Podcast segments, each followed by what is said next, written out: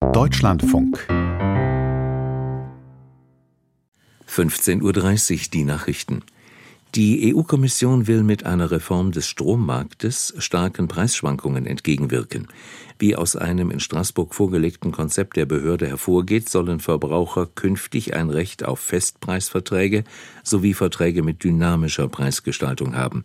So könnten sie zwischen sicheren langfristigen Preisen und Verträgen mit dynamischen Preisen wählen, wenn sie Schwankungen ausnutzen wollten. Den Plänen zufolge sollen vor allem langfristige Verträge für die Stromerzeugung aus erneuerbaren Energien und Atomkraft gefördert werden. Um Investitionen in erneuerbare Energien anzukurbeln, sollen die EU-Staaten Stromerzeugern einen Mindestpreis für Strom garantieren. Das Europäische Parlament und die Mitgliedstaaten müssen über den Vorschlag der Kommission noch verhandeln. Das Bundesverwaltungsgericht hat die Treuhandverwaltung zweier deutscher Tochterfirmen des russischen Ölkonzerns Rosneft bestätigt. Die Anordnung durch das Bundeswirtschaftsministerium sei rechtmäßig gewesen, entschied das Gericht in Leipzig. Der Bund hatte im September vergangenen Jahres mit der Treuhandverwaltung faktisch die Kontrolle über Rosneft Deutschland und RN Refining and Marketing übernommen. Die Unternehmen sind Mehrheitseigner der Raffinerie im brandenburgischen Schwedt. Begründet wurde die Treuhandverwaltung mit einer drohenden Gefahr für die Versorgungssicherheit infolge des russischen Angriffs auf die Ukraine. Nach Darstellung des Bundeswirtschaftsministeriums hatten die deutschen Tochterfirmen vor dem Hintergrund der Russland-Sanktionen im vorigen Sommer erhebliche Probleme.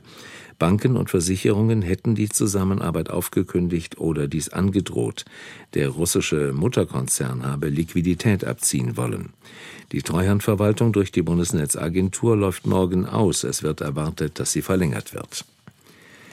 Auf der Konferenz in Berlin zur Bildungspolitik hat Bundesministerin Stark-Watzinger eine Arbeitsgruppe mit Vertretern aus Politik, Wissenschaft und Zivilgesellschaft angekündigt. Die FDP-Politikerin sagte nach dem Treffen, die Gespräche in der sogenannten Taskforce sollten in einem strukturierten Prozess erfolgen. An dessen Ende könne auch ein Spitzentreffen mit Bundeskanzler Scholz und den Regierungsvertretern der Bundesländer stehen.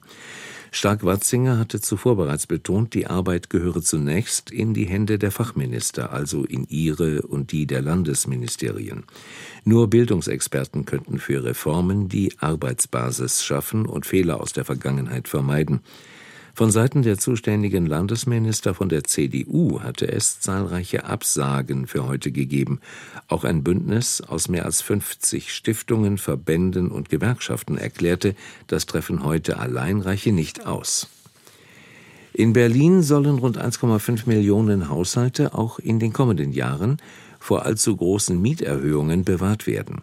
Der Senat verlängerte eine Regelung, wonach die Mieten in bestehenden Verträgen bis zur ortsüblichen Vergleichsmiete um maximal 15 Prozent innerhalb von drei Jahren erhöht werden dürfen. Diese sogenannte Kappungsgrenze gibt es seit 2018. In diesem Jahr wäre sie ausgelaufen. Der Senat verlängerte sie nun um weitere fünf Jahre.